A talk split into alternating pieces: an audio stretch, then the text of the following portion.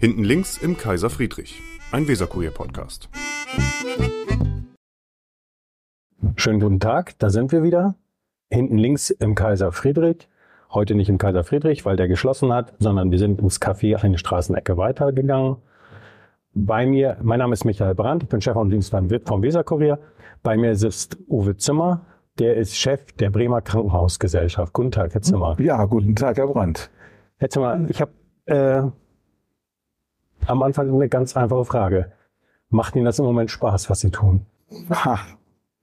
Also ich bin ja schon in der Altersgruppe, wo der Ruhestand zumindest am Horizont erkennbar wird. Und man hätte sich in den letzten Jahren jetzt nicht eine Corona-Pandemie und anschließend eine ähm, ja, Inflationsschock, wie wir ihn ja auch seit nach dem Weltkrieg, glaube ich, zum letzten Mal gehabt haben, gewünscht. Und diese beiden Ereignisse haben schon die Krankenhäuser sehr stark, wie sagt man das, von links nach rechts gekehrt und wieder zurück.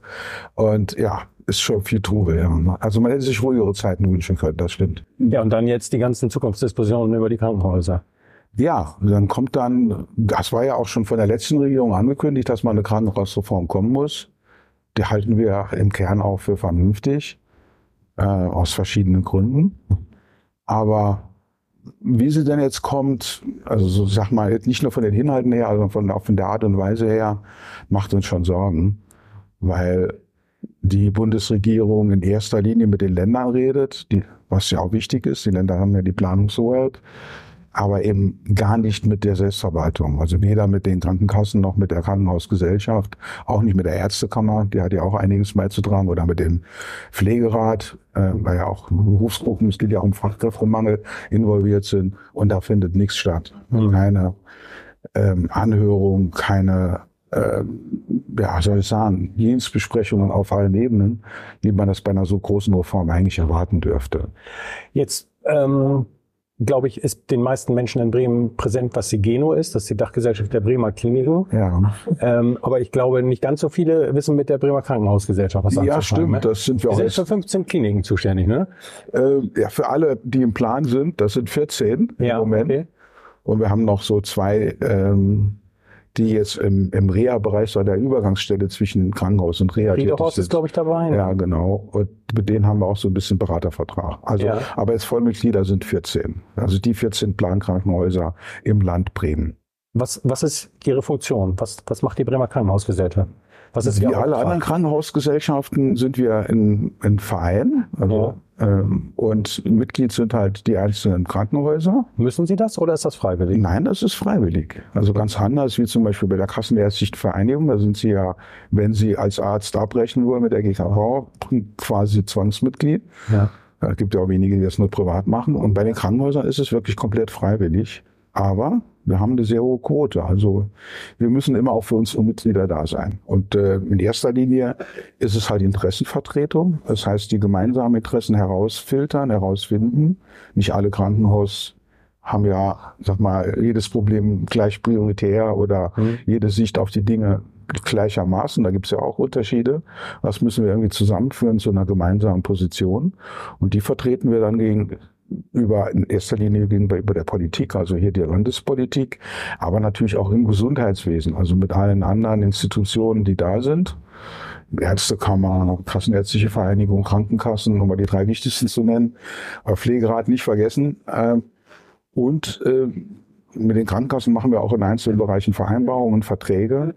Das Wichtigste ist wohl, äh, verkürzt gesagt, der Preis für Krankenhausbehandlung im Land Bremen. Hm. Das ist so eine spezielle Verhandlung, die in allen Ländern stattfindet. Und da ist die Krankenhausgesellschaft der, der Vereinbarungspartner. Und natürlich mit Ihnen. Also wir haben auch natürlich die Öffentlichkeitsarbeit für die Krankenhäuser im Land Bremen. Ja, und da bemühen wir uns drum, um Transparenz und Vertrauen. Ja. Ist das so, dass, ähm, ich sag mal, seit den 90er Jahren ähm, die Krankenhausdebatte immer öffentlicher geworden ist und das Interesse der Menschen an der, an der existenziellen Debatte über Krankenhäuser zugenommen hat? Schwer zu sagen. Da müssen wir mal Untersuchungen drüber machen. Ähm, also hier im Land Bremen ist es immer ein großes Thema, glaube ich. Großes öffentliches Interesse. Ja, jeder, ja jeder das liegt auch nicht zuletzt daran, dass, dass, dass zu der der größte Teil der Krankenhausversorgung eben die Gesundheit Nord mit ihren vier großen Krankenhäusern abbildet, hm. die ja noch der Stadtgemeinde gehört. Hm. Und das ist von vornherein dann, glaube ich, noch mehr im öffentlichen Fokus. Und wenn da noch Landesebene sind, mhm. als man könnte ja auch wenn man jetzt Köln nimmt, ist ja auch noch eine Millionenstadt mit ganz vielen Krankenhäusern.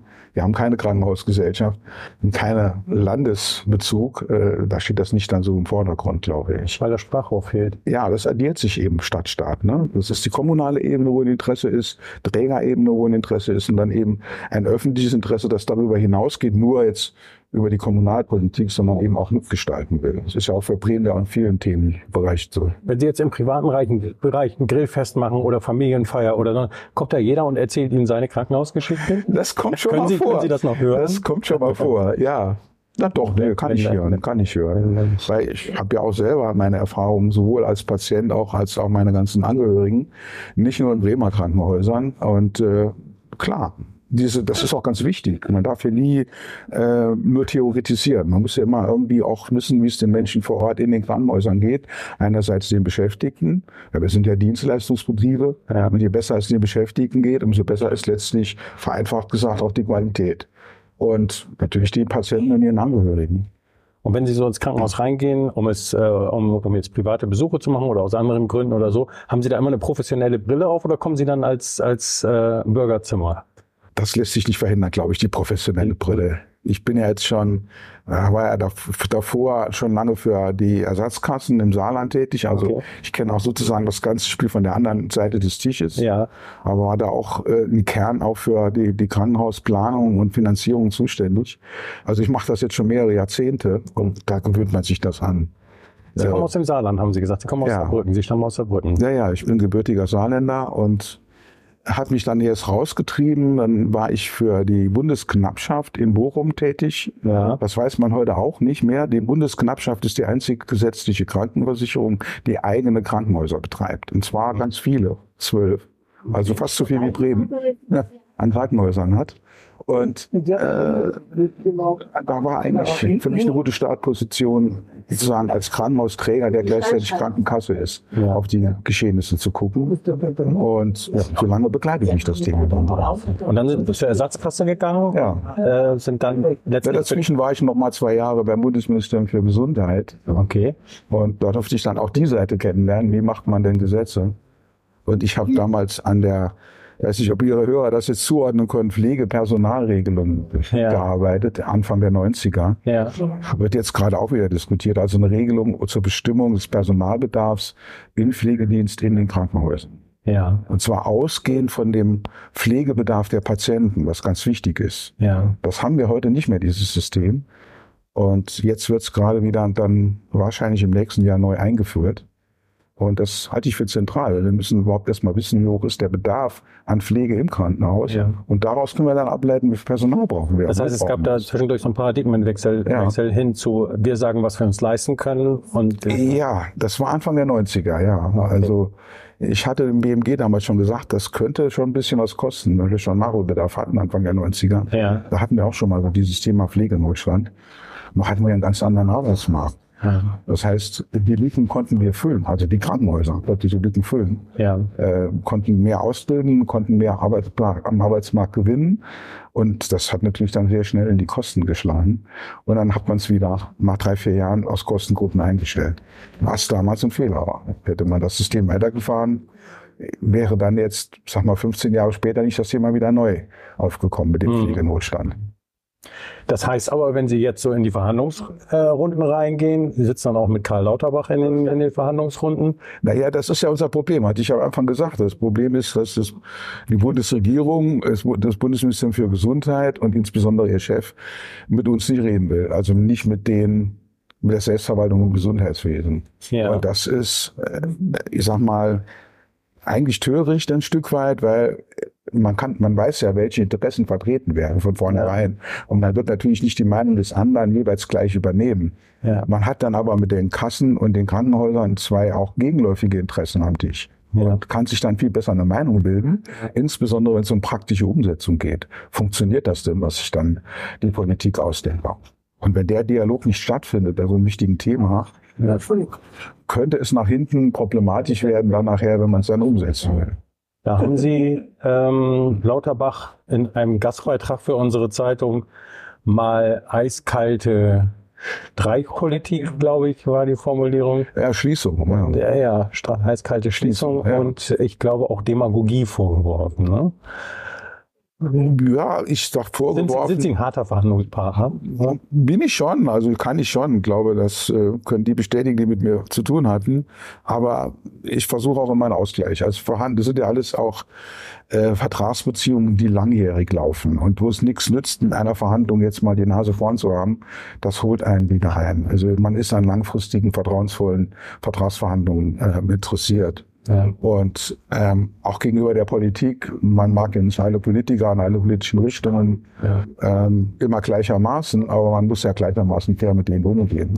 Aber wenn jemand eben nicht mit einem redet, das ist schon mal ganz blöd. Mhm. Und wenn er dann in, bei einer Krankenhausreform, die jetzt ansteht, die ja die Strukturen verändern soll, Ja. es einfach versäumt, äh, erstmal die Krankenhäuser äh, fähig zu machen, diese Reform überhaupt zu erreichen. Mhm. Und das, obwohl ja von allen Seiten ihm die Daten übermittelt worden sind. Es gab mal im letzten Jahr sogar eine externe Abstimmung. Eine der wenigen Augenblicke, wo unser Vorstandsvorsitzender Dr. Gast von der BKG mit Herrn Lauterbach reden durfte. Da ging es um die Frage, wie hoch ist denn das Defizit, was die Krankenhäuser so erwarten. Weil wir haben unterschiedliche Zahlen im, im, im Raum und das haben sie dann abgeglichen. Und es, er, also er kennt die Zahlen, er kennt sie seit einem Jahr. Aber er spricht nicht dir darüber. Das könnte ich dann auch noch verkraften, wenn er sie denn diese, aus dieser Lage heraus denn in der Bundesregierung klar machen würde, was es bedeutet, wenn die Bundesregierung nicht handelt. Ja. Also sie hat ja eine Verantwortung. Es gibt ja ein Gesetz, das nennt sich Gesetz zur wirtschaftlichen Sicherung der Krankenhäuser. Ja. Und da steht im Paragraph 1 schon mal drin, die Bundesregierung ist dafür zuständig, die Krankenhäuser so mit Geld auszustatten, dass, wenn sie wirtschaftlich arbeiten, auch über die Runden kommen. Ja. Und wenn nun mal, wie im letzten Jahr, wie in diesem Jahr, wie wahrscheinlich auch noch im kommenden Jahr, Inflationsraten sehr hoch sind und dann infolgedessen auch Lohnabschlüsse relativ hoch sind, dann ist dieses System, was wir jetzt haben, einfach nicht fähig, das aufzufangen. Sprich, haben wir dieses einfache Beispiel mit dem Bäcker. Mhm. Der muss dann seine Brötchenpreise von, weiß ich nicht, 50 auf 80 Cent erhöhen, Ja. damit er irgendwie arbeit, kostendeckend arbeiten kann. Die Krankenhäuser haben auch diese, diesen Druck. Ja. Und sie können auch diese Größenordnung nicht irgendwo einsparen, aber es ist ihnen gesetzlich nicht erlaubt. Und da muss eben dieses Gesetz dann angepasst werden, um zumindestens einem erstmal ein Überleben der Krankenhäuser zu sichern. Und dann, wenn man das gesichert hat, kann man in diese Reform einsteigen. Weil sonst sind die Krankenhäuser weg, die man vielleicht dann ähm, bei der Reform als besonders wichtig erachtet. Ja. Lass uns mal nach Bremen kommen. ja. Ähm, eine der letzten großen Nachrichten war die bevorstehende Schließung des Krankenhauses links der Weser, ja. Megeno-Klinik. ja. Ähm, wie denken Sie darüber? Also es kam für mich am Anfang auch überraschend, als diese ersten Diskussionen losgingen. Die sind ja schon ein bisschen, haben ja schon einen gewissen Vorlauf. Mhm. Ja, wir wissen ja alle, Sie haben ja auch darüber berichtet, äh, dass das LDW wegen der Herzchirurgie in der Kardiologie aber auch insgesamt immer sehr profitabel war und eigentlich Überschüsse erwirtschaftet hat, die der Gesamtkonzern gut brauchen konnte, Ja. weil die anderen Standorte leider nicht sind und dastehen. Da ist natürlich überraschend zu sagen, wieso schließt ihr das denn jetzt? Ja. Aber man muss eben alle Faktoren zusammennehmen. Und ein Faktor ist halt nun mal, und das ist durch die Corona-Pandemie letztlich ausgelöst worden und hat sich bis heute auch nicht wieder eingefangen. Wir haben einfach einen Rückgang an stationären Behandlungen Mhm. seit 19. Und wir sind jetzt schon in 23, also ein gutes Stück dahinter näher. Und wir haben, sind immer noch entfernt von diesem Niveau 19. Und ob, ich glaube, es gibt keinen Experten, der ernsthaft behauptet, dass wir im Durchschnitt über alle Krankenhäuser dieses Niveau sehr schnell wieder erreichen. Ja. Und dann gibt es noch andere Trends. Verkürzung der Verweildauer, mehr medizinischer Fortschritt heißt ja auch schon weniger stationäre gewesen, dass immer, immer, wo das ja über die letzten Jahrzehnte stationärer Aufenthalt immer stärker verkürzt worden Ja. ist. Leute wurden immer früher, ne? Ja. Gleichzeitig sind diese Ambulanzzentren ja, die wir früher Ärztehäuser ganz normal genannt haben, Genau. Ja, ja. wo drei, vier, fünf Praxen in einem Gebäude Ja. sind. Dieser Trend war ja schon erkennbar. Der ist schon erkennbar. Heißt ja. das, dass vorher unnütz viele Leute im Krankenhaus rumgelegen haben? Ja. Naja, unnütz nicht, weil sie haben ja eine, eine, eine Diagnose, die, die der Behandlung bedarf. Mhm. Und wenn kein anderer da ist, der das behandeln kann und es auch eine gewisse Eile hat, Mhm. äh, dann ist, glaube ich, ganz gut, wenn da die Operation auf jeden Fall stattfindet. Das ist ja dann kein Schaden, wenn sie im Krankenhaus stattfindet für den mhm. Patienten. Das ist ja keine Freiheitsberaubung in diesem Sinne, wenn die Operation notwendig ist. Aber es gibt da eine Menge Potenziale, die in anderen Ländern, und das und kann man sagen, fast überall in der OECD, also in den entwickelten Ländern, anders laufen. Da sind also viel mehr Prozentanteile von bestimmten Behandlungen und Operationen ambulant als bei uns. Und das muss man dann gleich dazu sagen, ambulant am Krankenhaus. Mhm. Weil es gibt kein anderes Land, außer vielleicht Österreich, glaube ich, wo es so viel niedergelassene Fachärzte gibt. Sondern alle Fachärzte sitzen dann am Krankenhaus.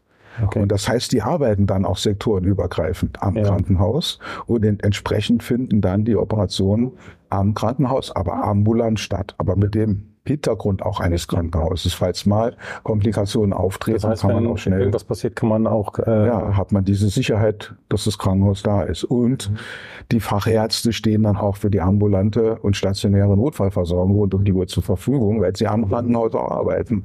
Das ist bei uns ja auch ein zentrales Problem, dass das auseinanderfällt. Mhm. Und deswegen haben wir auch dafür plädiert, dieses Potenzial zu heben, aber es muss über die Krankenhäuser gelöst werden. Wir werden es nicht über den Vertragsarztbereich lösen. Das heißt, wie sieht äh, für Sie... Aber wir waren noch beim LDW. Ja, genau, das heißt, da, da komme ich jetzt ja. gerade zurück. Ähm, das heißt, wie sieht für Sie die Zukunft des Standortes LDW aus? Also es ist vernünftig, auch wegen der Reform. Das kommt noch hinzu als Argument letztlich, weil die Reform konzentriert ja konzentriert ja. Und man muss sagen, in Mitte fehlt dieser Teil Kardiologie, Herzchirurgie. Ja. Und da da alles andere ist an Fachabteilungen mhm. und viele herzchirurgische oder kardiologische Patienten eben auch noch andere Erkrankungen gleichzeitig haben, ist es eigentlich äh, medizinisch auch sinnvoll, es zu konzentrieren. Das ist der eine Hintergrund. Der andere ist Ambulantisierung, Belegungsrückgänge wegen Corona heißt, die GEM hat es ja auch selber gesagt, 500 Betten stehen leer. Mhm. Und leerstehende Betten ist ein Kostenfaktor, den niemand ausgleicht ja. der auch auf Dauer dann nicht sinnvoll ist. Wir wollen ja keine leerstehenden Betten dort. Und da muss man irgendeine Entscheidung treffen, was macht man damit? Wenn man überall fünf Betten abbaut, hat man das keinen Effekt. Ja. Also, und dann kommt eben noch hinzu, dass das Gebäude da, ich glaube 60 Jahre war, ne, 55 Jahre alt ist. Also, mhm kostet dann eine ganze Menge. Und das ist ja Steuergeld in erster Linie. Von außen macht das noch ein ganz Das Land muss es ja drücken, ja. muss es ja äh, aus dem klammen Haushalt dann wieder in die Zukunft herausführen. Da muss man ja genau überlegen, wo man es einsetzt. Und alle diese Faktoren zusammen, glaube ich, äh, erklären diese Entscheidung. Also es gibt Notwendigkeit, Kapazitäten abzubauen. Wenn, muss man sie sinnvollerweise möglichst bündelt, gebündelt abbauen, damit es einen Kosteneffekt hat. Ja. Äh, also es redet hier von Sachkosten, es wird kein Personal abgebaut. Ja. Und es gibt auch dieses medizinische Argument, äh, Herzchirurgie und Kardiologie in Mitte mit den anderen Maximalversorgungsdisziplinen zusammenzubringen. Deswegen habe ich ein Verständnis, gutes Verständnis dafür. Habe aber natürlich auch ein Verständnis dafür, dass die Beschäftigten erstmal nicht da erfreut sind und äh, der Stadtteil auch erstmal ein bisschen in Aufruhr ist. Ja. Und deswegen, das war ja Ihre zweite Frage, ja. muss man natürlich überlegen, welche Struktur bleibt nach Verlagerung der Herzchirurgie übrig und welche äh, Grundversorgung im Stadtteil wird dann noch sichergestellt. Das ist dann wieder auch so ein Reformthema. Aus alter Verbundenheit muss ich das nächste jetzt fragen. Ja. Ähm, wie schätzen Sie das Klinikum Bremen Nord ein? Ja, gut. Ist das Klinikum ähm, sicher? Ich denke schon, weil das Klinikum ist ja in einem abgegrenzten Bereich, wo, na, wenn man Niedersachsen ein bisschen mitrechnet, 120, 150.000 Einwohner wohnen. Ja, also bei das der, in, der, in der Geburtenstation ist der Radius ja, ja noch erheblich größer. Also ja, ja, ja. ja. kommen die ja von viel weiter her. Ja. Je nachdem, je nach Spezialisierung auch weiter. Ja. Und das ist eigentlich ein Einzugsgebiet, das es fast exklusiv hat, da wo es liegt, das Klinikum Bremen Nord. Es hat auch eine gute Mischung aus Grundversorgung und Spezialisierung. Also das ist eigentlich so ein klassisches, wie man jetzt sagen, bei Herrn Lauterbach ist ein Level klassifiziert, Level 2 aus. Also, also über die Grundversorgung heraus, auch in einigen Spezialdisziplinen durchaus sein Auskommen hat. Und deswegen glaube ich schon, dass der Standort auch besteht. Weil die, die Angst ist ja in Bremen Nord immer auch groß, immer wenn von ja. Reformen, da ist auch ein hohes, hohes ja. Maß an Aufmerksamkeit. Ja, ja. Ähm, aber so wie Sie das jetzt schildern, dass Sie sagen, das bewegt sich irgendwo zwischen Grundversorgung und Spezialisierung, ähm, das, das Ich würde jetzt keinen Bestandsschutz für irgendeine Abteilung aus, ausrufen. Das ist dann ja. auch Aufgabe Aufgabe der Nord, Ja. das richtig zu justieren. Es gibt ja da immer die es immer auch über die Veränderungen geben, Brückenversorgung, aber ich glaube, so vom, vom, vom, vom, vom äh, von der Größenordnung her, wie es da steht, äh, hat es durchaus Zukunft, ja. Ja. Eine Sache ist noch, die ähm, praktisch die ganzen letzten Jahre immer die Diskussion bestimmt, das haben Sie vorhin schon mal einmal angesprochen, das ist der Mangel an Fachpersonal. Ja, genau. Sowohl in der Pflege als auch bei den Ärzten. Ja, eigentlich überall, egal wo. Äh, Das ist ja etwas, was in der ganzen deutschen Wirtschaft jetzt Thema Ja. Nummer eins ist. Ja, ja, wenn, Weil wir jetzt in diese, jetzt kommen wir in die heiße Phase des Generationenwandels. Ja. Alle die sogenannten Babyboomer, also Geburtsjahrgang ab 58 bis 68 so etwa, gehen jetzt und in den nächsten Jahren in Rente. Ja. Und es rücken halt nur schwache Jahrgänge, äh, schwache Jahrgänge nach. Und das gilt für alle Branchen. Und das gilt natürlich auch, je höher das Qualifikationsniveau, umso schwieriger. Und Ärzte und Pfleger sind ja ein hohes Qualifikationsniveau. Es gilt aber auch für Krankenhausverwaltung oder IT oder Funktionsdienste. Also wir beschäftigen ja auch Physiker zum Beispiel für, eine, für die Großgeräte oder ähm, Und inzwischen extrem international, ne? ja, Was so über die Ja. vergangenen 10, 15 Ja. Jahre da passiert ist. ähm, Ja, finde ich auch gerade gut am Bremen. Das ist international. Internationaler Standort. Das ist eine der Stärken. Die sollten wir auch mehr ausspielen. Kommen die Kliniken da zu Ihnen und sagen, wir brauchen eine gemeinsame Strategie oder machen das die Kliniken alleine? Machen das die Träger alleine? Also das ist schon Aufgabe der Träger. Dafür sind wir auch als Verein zu klein, um jetzt noch die Träger zu beraten. Aber wir sammeln Informationen und die geben wir natürlich gebündelt weiter. Ähm, und das sagen wir mal im, Pflege und im Pflegebereich gibt es schon eine Reihe von auch bundesweiten Initiativen, äh, was man alles tun kann, auch in dem, dem Blick auf Ausland, um, um Leute hierher zu holen. Und da sind die auch aktiv, also in vielen Ländern aktiv. Und da geben wir auch Hinweise, wo man nachgucken kann oder äh, auch welche Vermittler man ansprechen kann, auf welche Bedingungen man achten muss. Und äh, da hat auch das St. Bremen wieder einen Anteil, weil das äh, die Qualifikation ja feststellen muss. Also jetzt beim Pflegedienst muss es ja feststellen, ob die Pflegekräfte, die aus dem Ausland kommen, auch von der Qualifikation her eingesetzt werden können und ob die Sprachkenntnisse ausreichend sind. Das wollte ich sagen, so banal das klingt mit den Sprachkenntnissen. Ja. Aber ähm, hier sind mehrfach schon Geschichten erzählt worden, wo das dann eben doch gehakt hat. Ne? Wenn Ja, ja, ja. Äh, das Pflegepersonal aus einem Land kommt, der äh, Chirurg in dem Fall äh, gerade frisch aus einem ganz anderen Land kommt Ja. äh, und die dann im OP zusammen kommunizieren müssen und dann händeringend jemanden suchen, der die, die Däume, das äh, stelle ich mir teilweise sehr haarig vor. Ne? Das Man- ist man schwierig, ja. Deswegen muss man das auch nicht so spontan machen. Ja. Ich fahre mal hin und sammle mal ein paar Leute ein. Und man muss das schon bitte ein bisschen Ja, aber offenbar ist ja die Not so Überlegung groß, machen. dass Leute auch Ja. eingesetzt werden, selbst wenn, wenn das mit der Sprache noch nicht so Ja, hundertprozentig ja, es klappt, gibt ne? auch Das ist ja wahrscheinlich der Projekte der Alltag. Bundesregierung in anderen Ländern. Ja, Äh, Wir haben ja die Goethe-Institute, die hängen ja an den Botschaften und eben, die, die geben auch Sprachkurse auf europäischem Niveau, ja, dass man eben die Leute schon gewinnt und dass sie ihren Sprachkurs schon absolviert haben ja. äh, in ihrem Mutterland oder Vaterland und dass sie dann äh, mit den Sprachkenntnissen hier- hierher kommen. Ja, und dann, dann muss man das natürlich dann weiter verfeinern. Ähm, na, erstmal müssen sie sich verständigen können und mit den Patienten verständigen können, aber es gibt dann auch so eine Fachsprache, wo man dann nochmal nacharbeiten muss. Ja. Und was ja auch so ein bisschen äh, Stammtisch ist, ist, äh, wenn ich schon mit jemandem spreche, der sich mit Krankenhäusern Mhm. auskennt, ist natürlich, schlagen Sie, welches Thema jetzt kommt, Nee, weiß ich nicht. Krankenhausessen. Was? Krankenhausessen. Krankenhaus Essen? Das Krankenhausessen. Ja, das ist auch ein Dauerbrenner. Das ist ein Dauerbrenner. Der, der begleitet mich wirklich seit Jahrzehnten, sowohl aus eigener Erfahrung als auch äh, jetzt in dem Zusammenhang, wo wir hier sitzen. Ja, Der, der Spruch, den ich kenne, ist, dass man im Krankenhaus trotz des Essens gesund wird. ja, genau. Ja, genau. Nein, es gibt Unterschiede. Es gibt Unterschiede. Die habe ich auch selber schon erfahren. Äh, Und man muss natürlich, äh, Krankenhaus ist auch kein Wo kriegt, wo Restaurant. kriegt denn das beste Krankenhausessen? Das ist, hat ja auch sehr viel mit Ich würde Sie subjektiven. jetzt gerne verleiten, da einen Namen zu nennen. Also ja. Also ich sag mal so. Normalerweise ist schon so, dass der Patient das Notwendige kriegt. Ja. Also, und dass er auch, dass auch beachtet wird auf Besonderheiten. Also, ob jemand vegan oder Vegetarier ist, wird berücksichtigt, genauso wie wenn jemand aufgrund seiner Erkrankung eine besondere Zusammensetzung des Essens braucht. Ja. Oder Das ist aber- seiner Glaubensrichtung. Das heißt, das wird Was auch immer, ja. abgedeckt. Das wird schon, wird schon abgedeckt. Wir haben Ja. zum Beispiel gerade jetzt in den letzten Jahren im Pflegedienst, auch zur Entlastung des Pflegedienstes, so Menüassistenten eingesetzt, die also die Essenswünsche abfragen Ja. ähm, und die auch entsprechend geschult werden. Und äh, da ist schon Flexibilität drin. Ähm, Aber nochmal, es ist kein Restaurant. Also wer jetzt, es ist auch nicht, wie man zu Hause gerne kocht Ja. oder gerne gewürzt. Das ist manchmal vielleicht auch ein bisschen fad.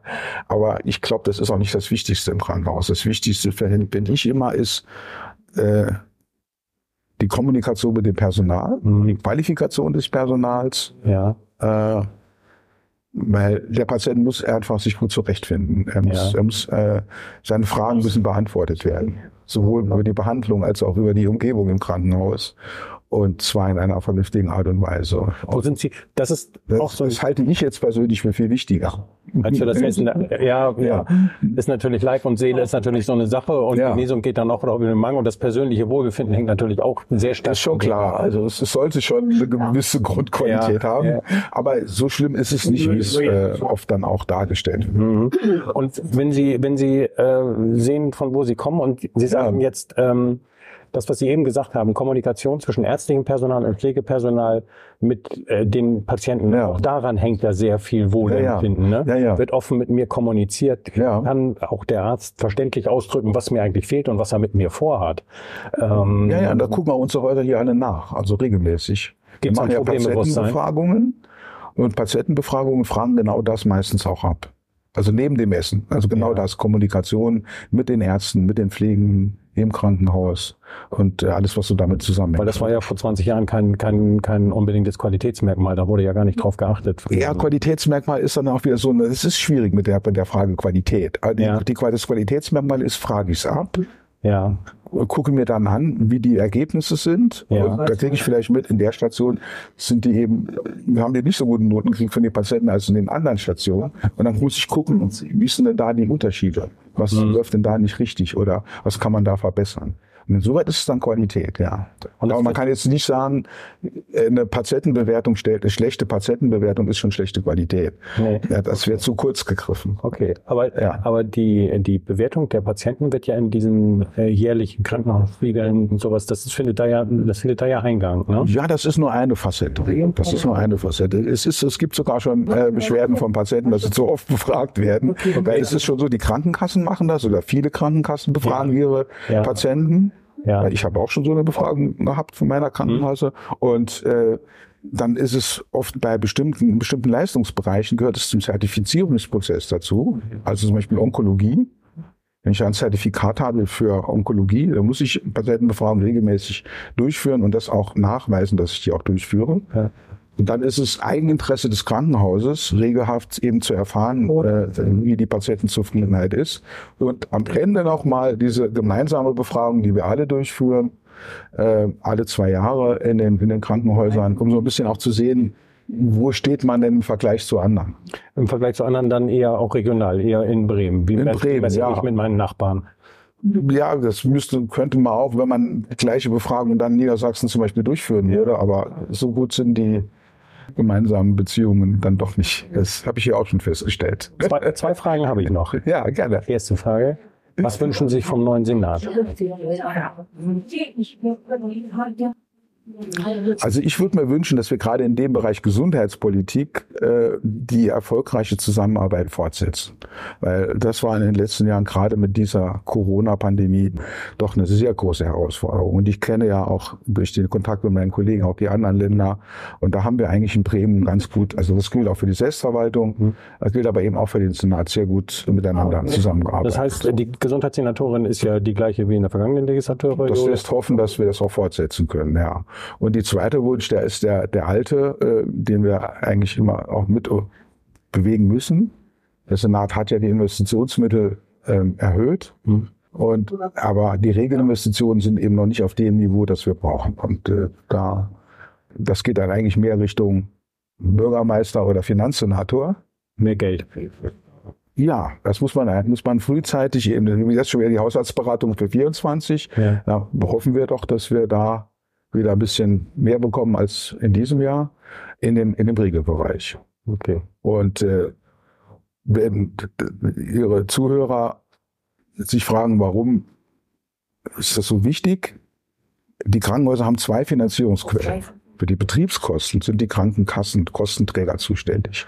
Für die Investitionen das Land. Ja. Wenn das Land also nichts zahlt, äh, dann müssen Investitionen zurückgestellt werden oder, oder ganz unterbleiben. Und das hat ja auch was mit der Qualität der Krankenhausbehandlung zu tun. Wie äh, saniert sind die Stationen, habe ich das neueste Großgerät, äh, ist der OP auf dem neuesten Stand und so weiter. Und das kostet eben leider eine Menge Geld. Und dafür sind die Länder tatsächlich auch zuständig. Also es ist nicht eine Förderung im Sinne von Wirtschaftsförderung, sondern es ist eigentlich eine Verpflichtung der Länder. Nur leider ist sie nicht einklagbar und deswegen kommen die Länder alle, nicht nur Bremen, äh, nicht so ganz dieser Verpflichtung nach. Und das ist ein, äh, ein Riesenthema, weil die Krankenhäuser müssen dann irgendwie eigene Mittel erwirtschaften, um die Differenz zu den, zu den Kosten der Investition dann beizusteuern. Dafür ist aber eigentlich das Geld nicht vorgesehen. Das ist dann aber ja genau Ihr Job wieder, diese Forderung zu formulieren und ob diese, ob ja, diese Situation und auch diesen Zusammenhang klar zu machen. Ja. Also es ist nicht nur irgendwie Wunsch dir was, sondern es ist eine wirkliche Notwendigkeit, auch um Entlastung bei den Betriebskosten zu haben, damit wir mit dem Geld äh, besser auskommen können, das direkt jetzt für die Versorgung gebraucht wird. Dann die letzte Frage. Ja, gerne. Womit beschäftigt sich Herr Zimmer, wenn er sich nicht mit Krankenhäusern beschäftigt? Oh, ich habe schon eine Reihe von Hobbys. Also ich fahre wie viele Bremer gerne Fahrrad ja. hier in der Umgebung und fotografiere auch gerne. Und beides passt immer eigentlich wunderbar zusammen. Mit dem Fahrrad hat man so die richtige Geschwindigkeit, um etwas wahrzunehmen in der Natur. Und mit dem Foto äh, aber halt so die richtige Möglichkeit, äh, das festzuhalten. Und dann höre ich auch noch gerne Musik, das kann man auch noch miteinander verbinden. Also das ist so das, was ich am liebsten mache. Dann spannen Sie sich von dem, von dem Stress, ja. den Sie. Ja. Äh, ja.